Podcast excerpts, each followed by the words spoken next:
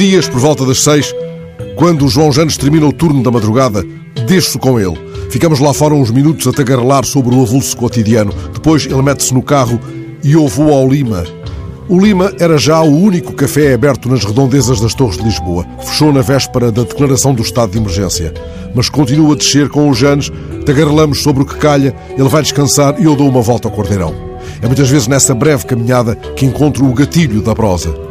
Esta madrugada era ainda mais forte a gritaria dos pássaros nas árvores perto do Lima, e quando iniciei o solitário ritual peripatético, começou a cair uma chuva miudinha que me soube muito bem. Estava anunciada e de algum modo casou bem com a ideia de passeio higiênico que pretendo adotar nos próximos dias de maior recolhimento. A chuva miudinha desta madrugada não me obrigou a estugar o passo, nem acelerou o ritmo de corrida do homem que se cruzou comigo, equipado a rigor. Soube-me bem a morrinha que limpava o ar tão sobrecarregado de perigos, neste dia em que a sua qualidade pode ser, aliás, diminuída pelas partículas poluentes em suspensão trazidas dos desertos do norte da África.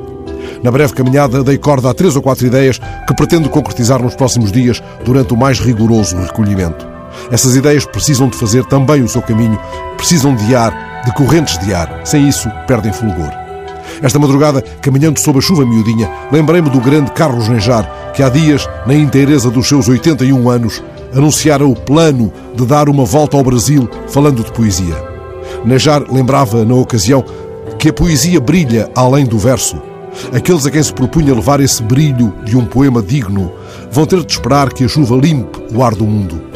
Saibam e possam esperar pela chegada do poeta que foi também promotor de justiça. Um dia perguntaram-lhe como podia ser promotor e poeta ao mesmo tempo. Ele respondeu simplesmente: quando o poeta faz um poema digno, está a fazer justiça. É a justiça da palavra, o amor da palavra por si mesmo. Talvez encontres num alfarrabista que o possa enviar por correio um romance de Carlos Nejar chamado O Livro do Peregrino. Há uma edição portuguesa da Pergaminho já com duas décadas. O livro remete-nos para o tempo longínquo em que os homens caminhavam sem destino, porque o importante era caminhar.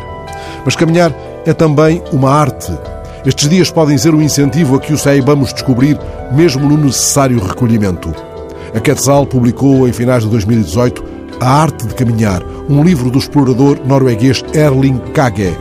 Ele foi a primeira pessoa a atingir sozinha o Polo Sul numa travessia que durou 50 dias. No livro, lembra-nos que tudo se move mais devagar quando caminhamos e ajuda-nos a desvendar o segredo só ao alcance dos caminhantes. A vida prolonga-se quando andamos a pé.